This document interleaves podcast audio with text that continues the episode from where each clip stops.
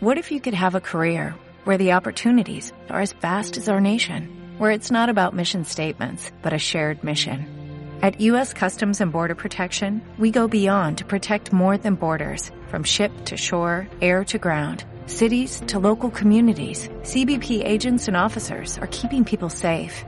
Join U.S. Customs and Border Protection and go beyond for something far greater than yourself. Learn more at cbp.gov/careers.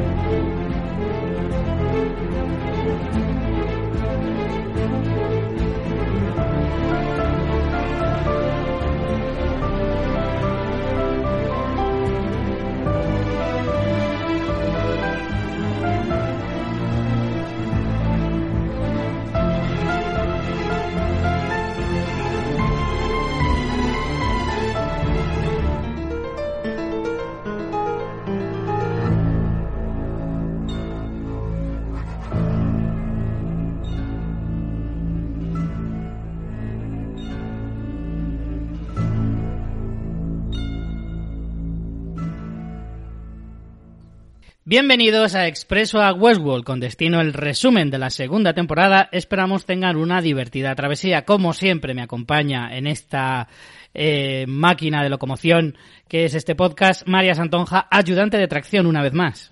Hola, ¿cuánto tiempo? Dos añitos hemos tenido que esperar, pero ya ha regresado Westworld. Yo soy Richie Fintano, maquinista de esta aventura, una vez más, como decía. Eh, y nada, simplemente hemos querido hacer un pequeño resumen de la segunda temporada. Creo que es más que necesario. Como dice María, han pasado dos años y aunque hubieran pasado dos meses, esta serie creo que requiere un repasito porque eh, nos vuelve a todos un poquito locos y creo que es muy necesario. Totalmente. Eh, esta serie quizás sea de las más complejas que vemos y bueno, siempre va bien tener toda esta información fresca porque además como que enriquece la experiencia de visionado, así que vamos a recordar eh, un poquito la segunda temporada. De, en cualquier modo, hemos subido todos los episodios de la temporada anterior al feed del podcast porque sabéis que en la temporada 2 estuvimos haciendo el podcast pero en el canal de Fuera de Series y también en YouTube. Eh, ahora ya lo tenéis disponible si queréis aprovechar echar para escucharos toda la temporada 2, pero si no, si no tenéis tiempo, pues este resumen, que Richie me ha prometido que será corto, pero yo todavía no me lo creo. lo vais a ver, lo vais a ver.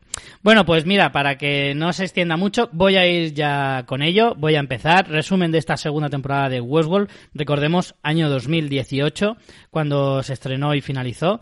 Y voy a empezar eh, avisando de que, bueno, como la propia serie... De que hay spoilers. Eh, sí. Eso lo primero. Y lo segundo, eh, como la propia serie, eh, las tramas se van entremezclando, esto que os voy a ir contando va a ir saltando de una a otra, pero es la única manera de que se pueda entender más o menos bien, mm. porque si lo hiciéramos por tramas o lo que sea, igualmente se iban a, entremezclar y iba a ser igual de lío. Así sí, además que teníamos todos los varias líneas cronológicas, eh, que es una de las características que teníamos en esta segunda temporada que nos explotaba la cabeza, por eso tampoco se entendía nada. Entonces, bueno, vamos a hacer lo que podamos Qué suerte que ya han dicho que la tercera temporada no tiene, no tiene varias líneas temporales, porque Gracias. menudo follón. Gracias, se lo agradecemos eternamente, porque sí que es cierto que la primera temporada era bastante confusa, pero más o menos te podías ir aclarando, porque viendo resúmenes de la primera temporada dices, vale, lo entiendo todo bien, Era me acuerdo de, para bien de todo y al final todo más o menos encajaba. Ahora la segunda temporada empieza también más o menos entendible, pero es que poco a poco se va entremezclando tanto, tanto, tanto. Y las líneas temporales te van confundiendo tantísimo que es súper complicado seguir el ritmo. Pero por eso vamos a hacer este pequeño resumen y de esta manera lo vais a entender todo bastante, bastante bien. Más o menos sigue un orden cronológico, así que empiezo. Una de las primeras tramas que nos enseñan y un personaje nuevo que veíamos en la segunda temporada es Akecheta. Este, este nativo que empieza siendo un nativo muy pacífico y que eh, nos enseñan inmediatamente cómo descubre ese famoso laberinto que es eh, de lo que trataba la primera temporada, que era la forma de representar el resurgir de la conciencia de los androides y que gracias a esto eh, Akecheta sufre un cambio y se, se convierte en el líder de la violenta banda Nación Fantasma. Que ahora recordaréis que se maquillan siendo blanco y negro y se vuelven muy, muy violentos. Sí, digamos que es el primer, Akecheta es el primer androide que despierta.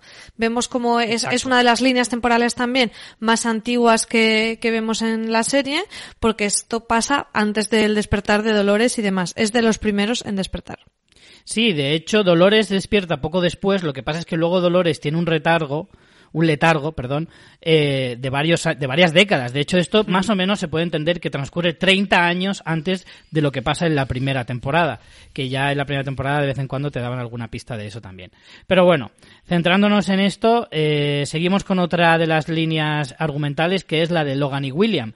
Es la primera vez que vemos a a Logan, que es el futuro cuñado de William, que recordad, William es el hombre de negro, pero en su versión más joven.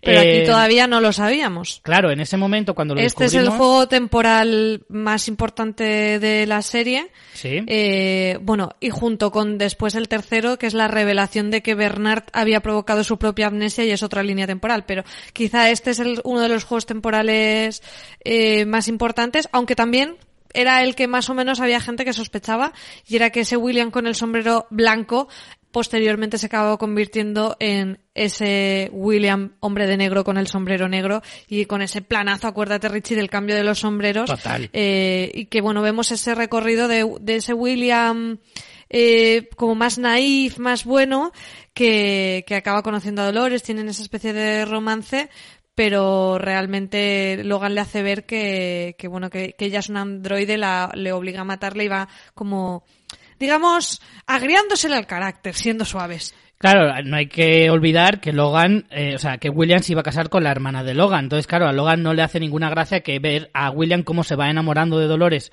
cada vez más, cada vez más, hasta el punto de obsesionarse totalmente eh, con ella. Y entonces Logan decide, como dice María, pues matar a, a Dolores delante de, de, de William y esto provoca que se que William se vuelva muy violento y que se convierta en un personaje totalmente distinto y ahí vemos el nacimiento digamos del hombre de negro eh, ¿Qué, ¿Qué hace William entonces? Coge a Logan y lo manda desnudo a vagar por el desierto en plan, allá tu suerte.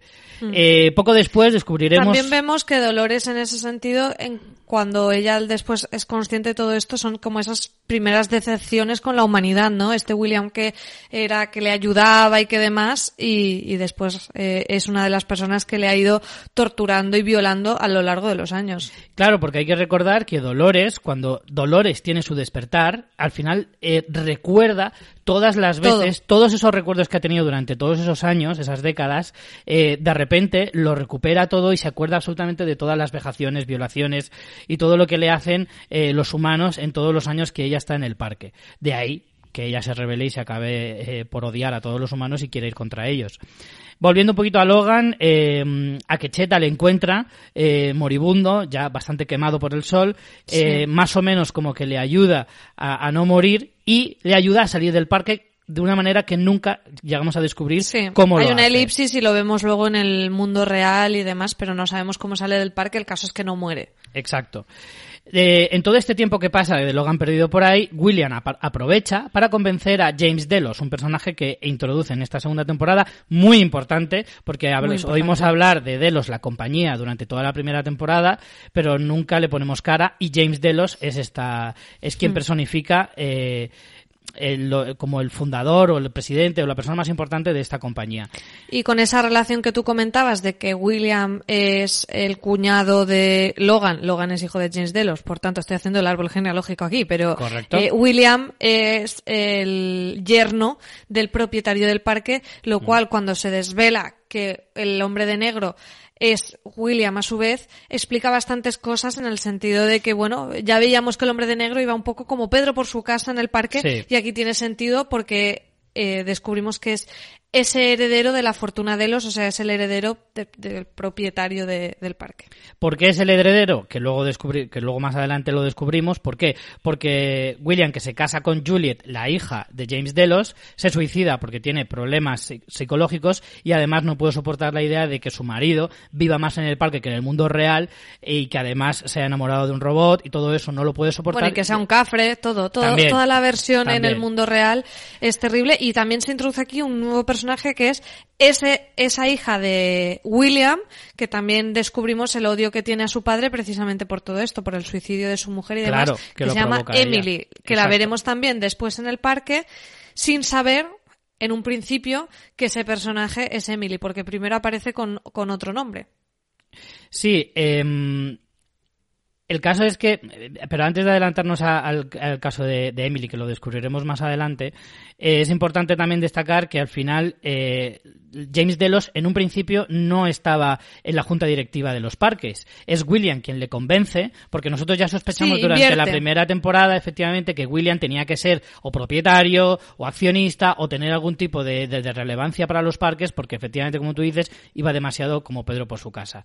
¿Cómo lo consigue? Pues porque convence a James Delos de que invierta en estos parques y además, no solo para como, como fuente de ingresos, de divertimento, de entretenimiento, sino también para crear una una especie de estudio sobre el ser humano y la mente humana eh, que se traduce en esta forja.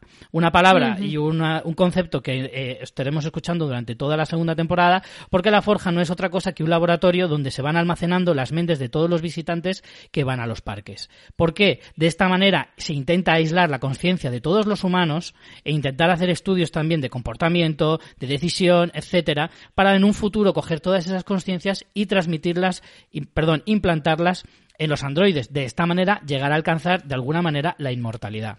Ese es un concepto que además eh, va a ser clave y yo creo que se va a explorar también en la próxima temporada, por lo que hemos podido ver ya en su primer episodio, porque al final eh, habla de esa inmortalidad y habla también de, de lo que nos hace genuinos como humanos y si esas copias eh, podrían considerarse la equivalencia o no de esa persona real que esté viva o muerta. Eso eh, también se explora bastante. De hecho, en esta segunda temporada se explora también cuando, eh, por un lado, Logan también muere. De esta manera, como decimos, eh, William se queda como único accionista porque ya no queda ninguno de la familia de los original y de esa manera él hereda la compañía.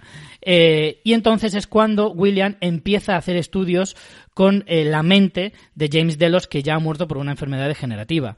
Entonces son las primeras pruebas que se hacen con un androide con la mente de un ser humano implantada. ¿Qué pasa? Que durante 30 años empiezan a hacer pruebas y pruebas y pruebas y nunca consiguen llegar a nada porque siempre de alguna manera se rechaza eh, esa mente en, en un robot.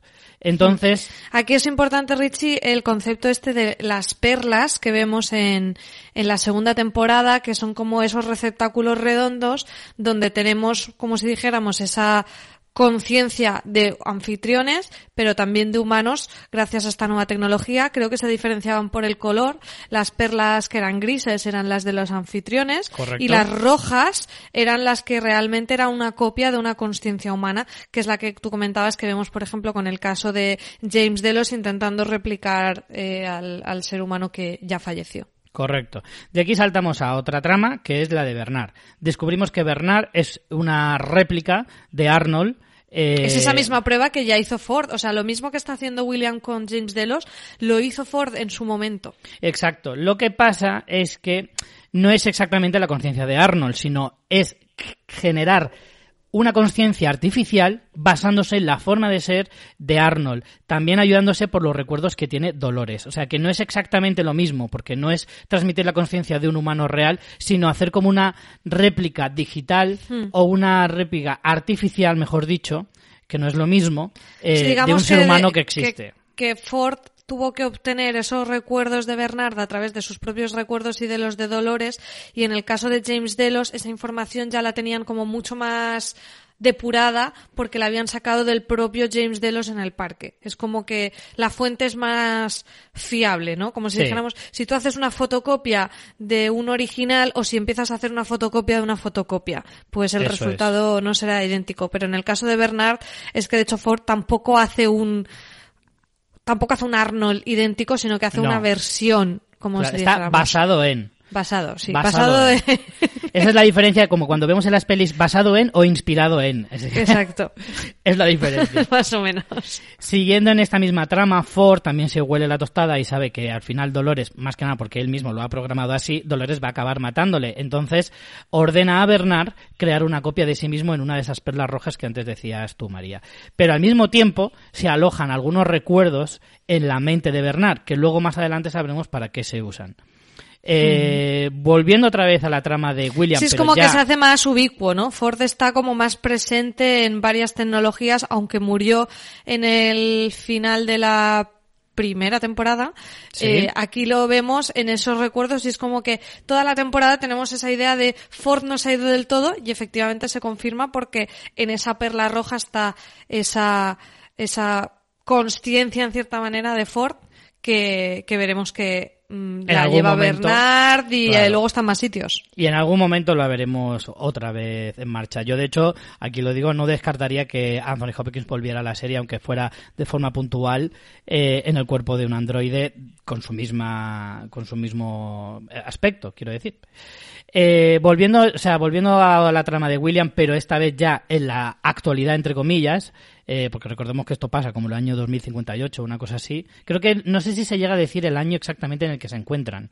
Creo que no se dice, pero que más o menos se Creo puede que para la tercera temporada estamos en 2058, o sea que los hechos más recientes de, las- de la línea temporal más cercana eh, que hemos visto en la segunda, podríamos decir que es, puede ser eso, 2058. Por ahí, sí. Vale, en este caso tenemos a William que durante esta segunda temporada tiene otro objetivo, así como en la primera tenía el laberinto, ahora busca la puerta, como si fuera una nueva prueba la que él, él desconoce exactamente en qué consiste, pero se obsesiona de la misma manera que en esa primera temporada con este concepto y va en búsqueda de, de ello, que es la puerta. Luego descubriremos exactamente en qué consiste la puerta. Eh, en esta búsqueda incesante, eh, como dice María, se encuentra con su hija. Emily, que estaba en otro parque y que por primera vez descubrimos un segundo parque, además de Westworld, que es Rush World. Un parque de los seis que hay, que también descubrimos este, este, esta revelación, que es que hay hasta seis parques dentro del complejo y eh, uno de ellos está inventada en la India colonial y es. lo vemos muy poquito, pero es muy molón. Sí. Quizá no tan molón como el otro que vemos, pero eso ahora iremos para allá. Eh, Emily eh, intenta convencer a su padre, que como decías antes, sigue odiándole y culpándole de la muerte de su madre, eh, pero aún así sigue siendo su padre y lo quiere sacar del parque e intentar liberarle o salvarle de su locura. Pero claro, su locura es tan profunda que, que piensa que Emily no es más que una trampa que le ha puesto Ford Sí, un androide también hecho un por androide, Ford. Efectivamente, y eh, acaba por asesinando a su propia hija sin saber que efectivamente es una humana. Eso lo descubre después y ya no hay marcha atrás, querido amigo. Entonces, eh, aquí, hasta aquí, en teoría, llega la vida de, de la hija de, de William, que es Emily. Por otra parte, tenemos a Maeve, que hasta este momento no la habíamos nombrado. Maeve despierta, tiene Un su... momentito, Rich, sí. antes de ir con Maeve, yo iría con la escena post créditos de, de William, porque con eso ya casi que cerramos la trama de William. que, No, eh, eh, luego William vuelve a aparecer más veces. ¿eh? Yo he dejado la escena postcritos para el final porque es una revelación que además, como está aislada de toda la de toda la trama, es mejor dejarla para el final. Vale, vale, pues nada, tira, tira. Porque William volverá a aparecer. Todavía no ha acabado aquí la, la trama de William. Eh, Maeve, como decía, consigue de su despertar de la conciencia en la primera temporada y en esta segunda se dedica únicamente a buscar a su hija, a, a la que cree que es su hija. Bueno, Eh, ella ya sabe que no, que no lo que es. es un androide, pero ella lo siente como tal y se aferra también a ese sentimiento que le hace ser como más humana todavía, ¿no? Exacto. Haciendo un poquito de salto y, y pasando por varias cosas de, de Maeve, nos centramos únicamente en que consigue llegar a ese tercer parque, que es Shogun World, ambientado en el Japón feudal, eh, y no va sola. Que lo o sea, mola todo. Que lo mola todo, todo, todo todísimo, Y sobre todo encontramos... esa escena paralela de, de los bandidos que estaba con el mismo montaje musical que la, en el primer episodio de, de Westworld con el parque de Shogun y con el parque eh, del oeste. O sea, esa, eso creo que mm, fue el, el- la escena de mayores aplausos de la temporada. Sin duda. Ahí descubrimos a su séquito, digamos que tenemos a unos bandidos, entre ellos al señor Muy Escatón, maravilloso, maravilloso. Con Eh, sombreros. Claro, con forajidos ahí a tope. Y, y va con este grupito, además también incluye a uno de los guionistas de, de Westworld. Eh, ay, no recuerdo el nombre. Ay, lo teníamos apuntado por ahí. Pero ahora no caigo. Bueno, ahora caeré. Eh, Sizemore. Sizemore. Sizemore nos Sizemore. gustaba mucho. Nos gustaba muchísimo. Eh, todos estos juntos eh, pasan a lo largo de todo este parque y, en- y durante ese tiempo Maeve descubre que tiene superpoderes y poco a poco los va desarrollando cada vez más, hasta el punto de conseguir eh, dominar las mentes de varios eh, androides a la vez, solo con la mente, ni siquiera con la voz. Lo que pasa es que esto lo que nos revela es realmente como una funcionalidad que es esta malla que conecta a todos los androides y que en cierta manera Maeve ha podido como acceder a esto. Es como una especie de, de red eh, entre todos que está como bloqueada por seguridad, pero que Maeve consigue hackear de alguna manera y, y consigue hacerlo, pero que es algo que es una tecnología que está ahí, que podría usarse también en el futuro y hay que tener presente porque luego, bueno, podríamos ver que, por ejemplo, Dolores la use o u otros androides. Es Mm. De esa hecho- red de malla que conecta a los androides. De hecho, ahora iremos con ello, pero hay otro androide que consigue que consigue traspasar ese bloqueo, pero no lo hace de forma voluntaria. Ahora enseguida os lo cuento.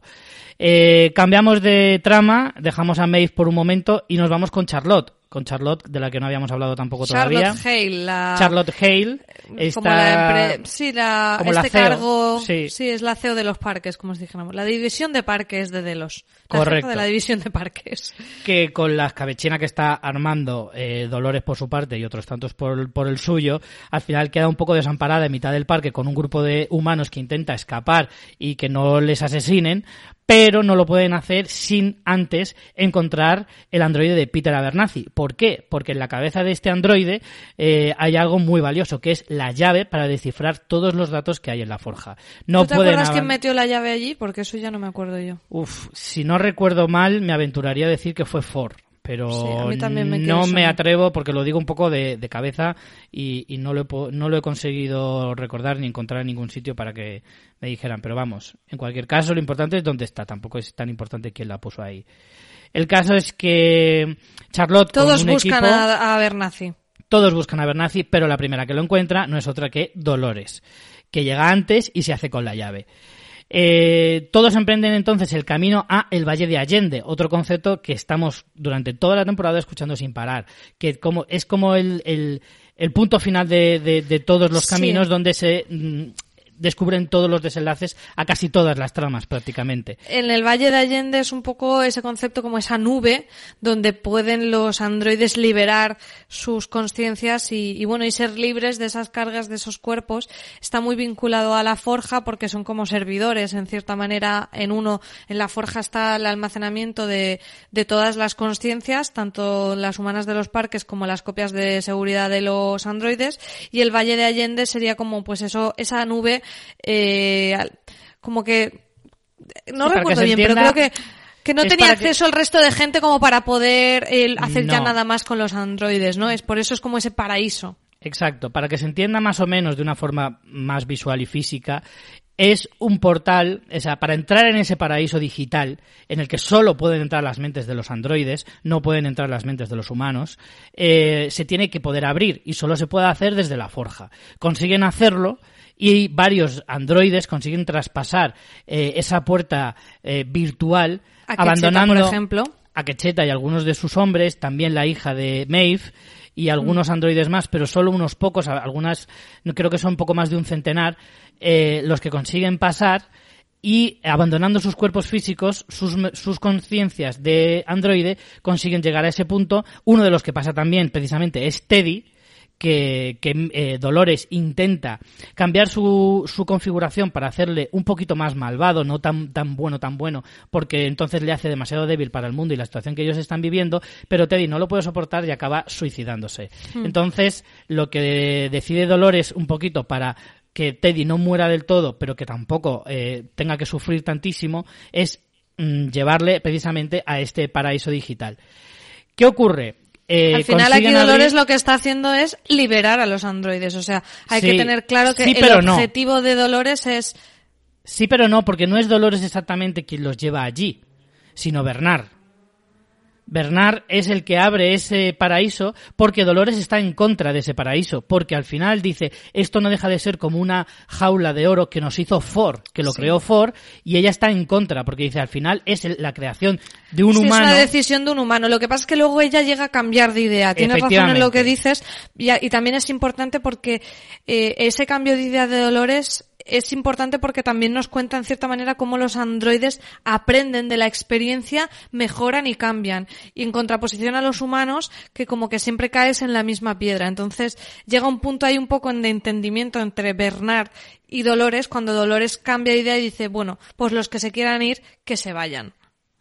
Efectivamente, hay un cambio de pensamiento de Dolores posterior, pero previamente llegan a, a la puerta que no es sino la entrada a la forja, llegan al mismo tiempo Bernard, Dolores y William. Entonces, eh, William intenta traicionar a Dolores para poder entrar en la forja, eh, pero Dolores se da cuenta y al final William pierde una mano a intentar disparar a, a Dolores en la cabeza.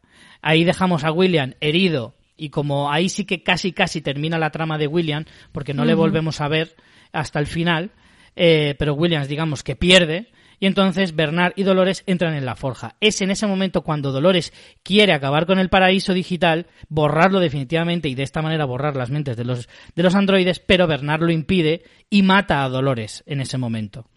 ¿Vale? Entonces, eh, antes de que antes de avanzar también hay una cosa importante y es que Maeve es cuando llega también a ese valle de Allende con su séquito y cuando quiere liberar a todos los androides llevándolos a ese paraíso aparece Clementine que mm, un personaje muy trágico. Anteriormente hemos visto que a Maeve la han asesinado cuando va a buscar a su hija y descubre que su hija ha sido reprogramada y tiene una madre nueva. Entonces Maeve renuncia a tener a su hija pero quiere salvarla igualmente. Entonces Akecheta se lleva a la hija y a Maeve la matan. Entonces, luego Maeve, eh, aprovechando que Maeve está muerta, los técnicos de, de Delos le sacan ese poder que tiene para controlar a los androides y se lo implantan a Clementine, haciendo como una especie de antagonista de Maeve con los mismos poderes y llegando a este punto en el Valle de Allende que se enfrentan ambos androides. masacre. Y hay una masacre, efectivamente. La mayoría de los androides mueren matándose unos contra otros. ¿Vale? Por eso digo que solo traspasan la línea del paraíso unos pocos y el resto mueren asesinados entre ellos. Pero bueno, mueren los cuerpos. Podemos entender que esas conciencias pues todavía estarán almacenadas. Correcto, todavía siguen en la forja que todavía no ha sido destruida. Em, entonces, Maeve se enfrenta a Clementine y Maeve se sacrifica una vez más y vuelve a morir. Em, entonces, eh, es cuando transcurre lo que estaba explicando antes de que Dolores quiere eliminar el, paraíso y Bernard se lo impide. Y entonces pasamos a la siguiente parte, que es cuando Bernard también hace clic. Porque Bernard hace todo esto porque quiere ser más bondadoso. No quiere que esta Dolores entre en una guerra fratricida contra los humanos y al mismo tiempo eh... Sí, tenemos como dos visiones de androide distintas. Una que quiere que se, que los androides sean libres, pero como no tener una guerra contra los humanos, que sería Bernard, y Dolores que también lo que quiere es la venganza contra esos humanos que les han dominado. Entonces, aunque los dos son androides, eh, cada uno tiene una manera como de enfrentarse a, a esa rebelión, como si dijéramos. Correcto. De hecho, eh, Dolores no solo quiere venganza, sino es que quiere ser la especie dominante, quiere anular a los humanos y eliminarlos, por no decir aniquilarlos. Y sí, que además tiene ese concepto de somos una versión mejorada, somos dioses, vosotros sois falibles, todo ese tipo de consignas que ella repite mucho, que son muy de Ford también, ¿no? Que hablaba también de, de esos dioses y todo eso. Exacto. Pero, pero, hay una cosa que hace cambiar un poquito la visión a Bernard. No tanto el que quiera aniquilarlos, pero sí que es cierto que ve que, que los humanos no tienen remedio cuando ve a Charlotte matar a Elsie, un personaje también que, que está investigando un montón de, de, de, estas cosas a lo largo de toda la temporada y que cuando descubre muchas de esas cosas Charlotte decide asesinarla. Bernard lo ve. Otra de las grandes pérdidas de esta temporada. Correcto. Bernard lo ve y al final como que no acaba de, de, de, entender muy bien qué debe hacer y entonces recurre a los pensamientos que tiene de Ford para que le ayude a decidir qué hacer. Y entonces crea un cuerpo igual que al de Charlotte y en ese cuerpo instala la mente de Dolores. Así que al final hay una alianza porque la historia de Dolores de venganza podría haber terminado aquí, pero Bernard recapacita aunque Exacto. él había matado a Dolores, recapacita, saca esa perla de conciencia de Dolores y la, imple la, implementa en un anfitrión que hace con el cuerpo de Charlotte Hales, que será la que hemos estado viendo como Charlotte durante mucha parte de la temporada en esa otra línea temporal cuando en realidad ya era Dolores. Que creo que esto era lo que nos explotó más la cabeza a todos porque nadie nos lo imaginábamos. Eso es. Entonces pasamos a tener a una Charlores. Charlores. Que es muy importante este concepto. Eh, porque la propia Dolores en el cuerpo de Charlotte mata a la auténtica Charlotte. Entonces la humana Charlotte ha desaparecido, muere, y entonces todo, a partir de este momento, siempre que veáis a Charlotte, nunca será Charlotte. Siempre será algún androide eh, con la mente de alguno de estos androides. En este caso, primero es Dolores. Y, y luego ya veremos. Y luego ya veremos, efectivamente. Llegados a este punto, pues Bernard eh, al final decide borrar todo atisbo de Ford de su mente eh, para siempre. Ya dice, Espérate ya un está. momentito, había un, eh, durante toda la temporada Bernard estaba como que no recordaba las cosas, estaba perdido. Lo que descubrimos es que él mismo se daña la cabeza tras hacer ese, ese cambio de esa Charlotte, esa suplantadora de Charlotte con Dolores. El propio Bernard se daña su sistema para que no puedan acceder a él eh, nadie de, de, los parques, nadie de Delos, y descubrir todo el plan. Para, para él no ser fiable, o sea, él mismo desconoce lo que ha hecho porque para conseguir su plan, como sabe que podrían acceder a su, a su sistema y descubrirlo, él mismo se daña. Por eso durante toda la temporada, Bernard eh, aparece en sitios y no recuerda cómo ha llegado y tiene, tenemos toda esa narración fragmentada de Bernard, que solo al final descubrimos que el propio causante de eso es Bernard para ocultar eh, sus propios pasos incluso de, de él mismo. Exacto, y por eso Bernard tiene cara de, perro perdido durante todo, toda la segunda temporada. Eh, bueno, ¿qué acaba pasando con Bernard? Todo esto, como dice María, en la serie nosotros lo vemos eh, desordenado, pero siguiendo un orden cronológico, encontramos a Bernard varios días después de que se haya borrado definitivamente todos los archivos de Ford eh, y así salvaguardar la información, como decía María, eh, y días después encontramos a, le encuentra un equipo de asalto de humanos comandado, recordad, por Gustav eh, Skarsgård, que Skarsgård no su personaje. y con, y con eh, Stabs, el, el, el, Hemsworth, el hermano hermanísimo, Hemsworth. El hermanísimo de los Hemsworth, correcto. Entonces le llevan directamente a la forja para sacar los datos eh, junto con Charlores. Cuando todos creían que era Charlotte, pero no, era Dolores eh, oculta.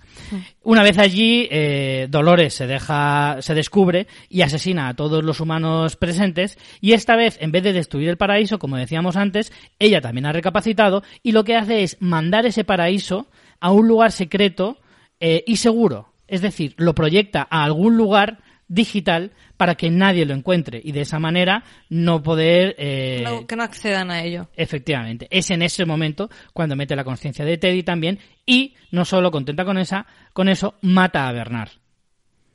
No sabemos muy bien la razón de por qué lo mata porque luego posteriormente lo lo resucita, que ahora lo veremos. Bueno, yo entiendo que es para sacarlo de allí, ¿no? O sea, para poder sacarlo, sí.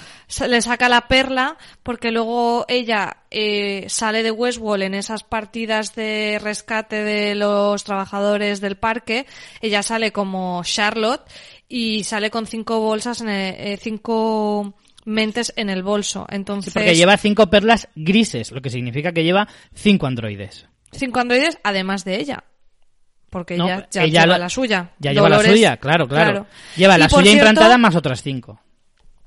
Y por cierto, eh, aquí se descubre que Stabs es un androide porque cuando están haciendo las eh, los chequeos para que no se cuele ningún androide en esos barcos de rescate, el que le hace el chequeo es Stabs y le deja pasar. Efectivamente, entonces la única seguridad que tenemos es que en esas perlas la única que sabemos cuál es es la de Bernard, y las otras cuatro, en principio, no se sabe. Podemos hacer Porque ya se Una podría ser Stabs, precisamente.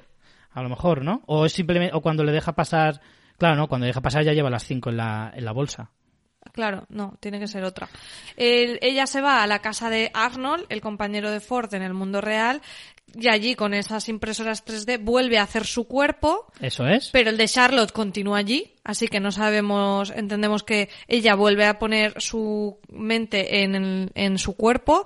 Alguien hay en Charlotte y hace un Bernard y como que libera a Bernard. Es como que se hacen las paces por haberla salvado, yo entiendo, ¿no? Y, y libera a Bernard pero ella sigue con otros cuatro androides que no sabemos quién es. No sabemos quién hay en el cuerpo de Charlotte y no sabemos si luego hará más androides y qué hará con esas perlas. Vale, claro. Entonces, en este punto nos quedan tres perlas eh, en la bolsa que todavía no ha utilizado, una cuarta que está en Charlotte que no sabemos quién, es, sabemos quién es, la de Bernard y la de la propia Dolores. Eh, en, cada uno en su cuerpo. Eh, yo, sinceramente, llegados a este punto, también digo que creo que no sabemos muy bien las intenciones que tiene Dolores con Bernard, pero seguro que lo hace por algo que todavía no sabemos. Seguro que hay un interés oculto en que Bernard siga con vida y pululando por ahí a su aire. Yo creo que Dolores, si no lo tiene programado o lo tiene, que eso ahora lo, analizaremos en el resumen de la primera, del primer episodio de la tercera temporada, eh, creo que mm, se pueden hacer ciertas cábalas. Y ya casi terminando, eh, nos queda únicamente, eh, hasta aquí ya sería toda la trama de la segunda temporada, simplemente resaltar dos cosas. La primera, que aunque no sale en esta segunda temporada, sí que podemos prever que los técnicos que siempre han ayudado a Maeve a, resucitar y demás siguen con vida y se les ve al final de esa temporada, eh, podemos entender que probablemente ellos o con la ayuda de ellos Maeve vuelve a la vida, más que nada porque en los trailers de la tercera temporada y en los resúmenes de la tercera temporada se sabe que Maeve eh, aparecerá y que además se enfrenta claramente a Dolores eh, un poco como defensora de los humanos. Por lo tanto, sabemos que Maeve regresará, porque además Sandy Newton está en ese rodaje.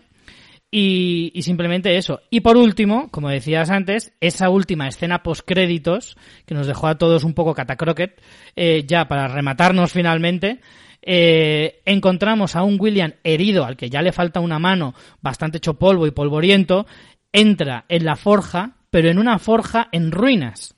Sí, que parece que hayan pasado muchísimos años. Muchísimos años. Y ojo que nada más entrar, con quien se encuentra es con nada más y nada menos que con su hija, con el androide de su hija Emily, eh, haciéndole la misma prueba, o sea, que luego descubrimos que efectivamente es una prueba como la que él mismo utilizaba, como el que utilizaba William con James Delos, eh, con esos test de fidelidad y comprobando si puede ser, lo que, si puede llegar a eh, asumir esa conciencia dentro de un androide, lo que deducimos que esto transcurre también bastante tiempo después de la actualidad, es decir, es un futuro mm, ciertamente lejano, Además, esto está confirmado por una de las productoras de la serie que lo, que lo dijo en una entrevista en el que nos confesaba que efectivamente, como digo, esta escena post créditos es una prueba. Eh, a William no sabemos si entonces William ya está muerto, se puede deducir que sí, eh, pero en cualquier caso es algo que veremos, no sabemos si a lo largo de esta tercera temporada o incluso más adelante. Y aquí finalizaría este resumen de la segunda temporada.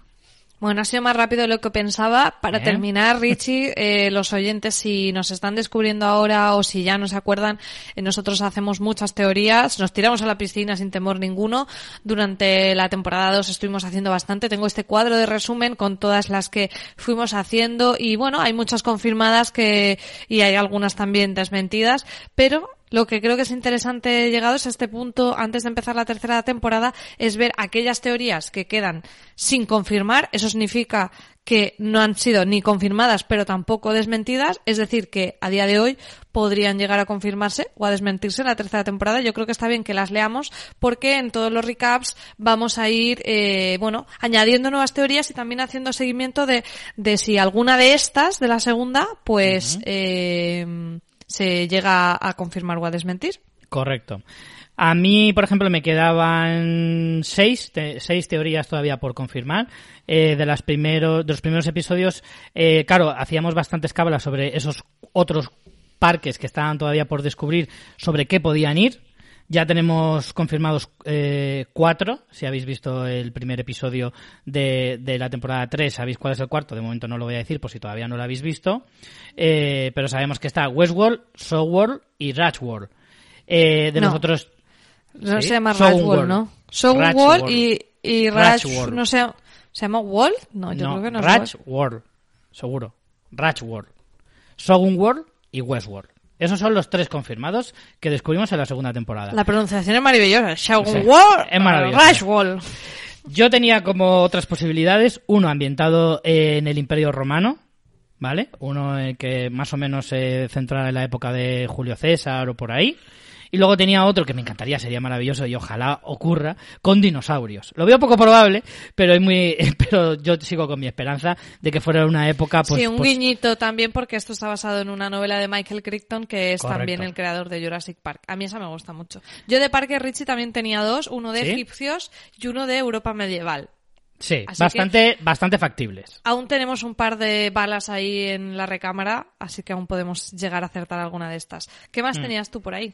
Yo tenía que los parques eran colindantes, es decir, que todos estaban unidos eh, en, en un solo complejo y todos eh, eh, eran parte como de una especie de hexágono en el que estaban todos eh, pegados unos a otros. Luego también tenía la teoría de que los androides acabarían procreando, ¿vale? Entre ellos, que acabarían desarrollando esa capacidad o se la crearían ellos mismos. Luego también tenía, se habla durante la segunda temporada varias veces de el área 4 y yo tenía como teoría que el área 4 correspondía a el parque 4. Creo recordar que, que sí que los tenían numerados y me parece que Westworld precisamente era el, eh, no sé si era el 1 y Rashworld era el 2 y Soul, era el 6. Eso lo digo un poco de memoria, ¿eh? porque ahora mismo no lo recuerdo y tampoco lo he, lo he buscado, pero ahora de repente me he acordado. Entonces yo mm, quería hacer referencia a que el área 4 corresponde al parque 4. Y por último, la última que a mí me quedaba era que William es un androide, pero que fuera del parque eh, seguía vivo. Pero el, el Como William, humano. Exacto, pero que el, el William que veíamos en el parque era un androide. Bueno, pues a mí me ¿A ti qué te quedan varias teorías. Eh, una es que Delo sustituye a invitados poderosos, a invitados del parque, que son gente poderosa, bueno, la mayoría de invitados son ricachones, pero gente como en posiciones de estatus, por androides en el mundo real.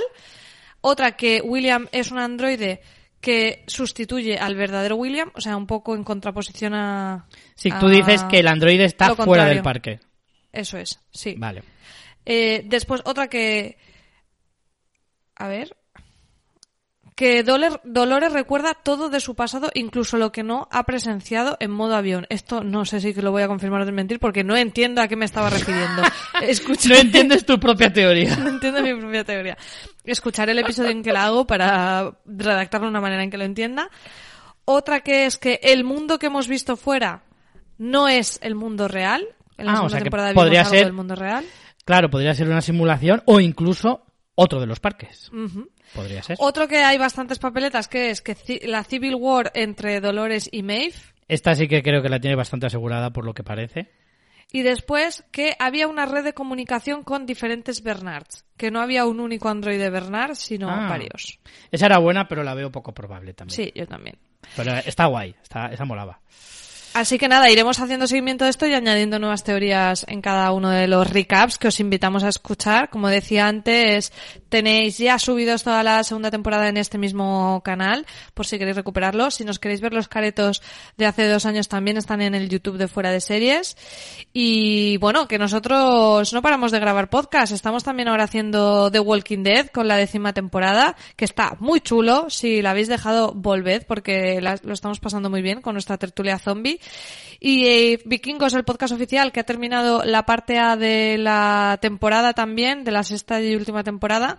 Pero que bueno, que ahora muchos podéis estar viéndola en Netflix, se emitió en TNT y el podcast es el podcast original que hemos hecho con TNT, que también os animamos a que lo busquéis, Vikingos el podcast oficial, y nos escuchéis por allí. Correcto, tenéis todo eso para escuchar ahora que vais a tener tiempo, así que no os lo perdáis. Eh, lo vamos a dejar aquí y nos vemos enseguida en el eh, recap del primer episodio de la tercera temporada, María. Enseguida nos vemos. Chao, gracias. Hasta luego.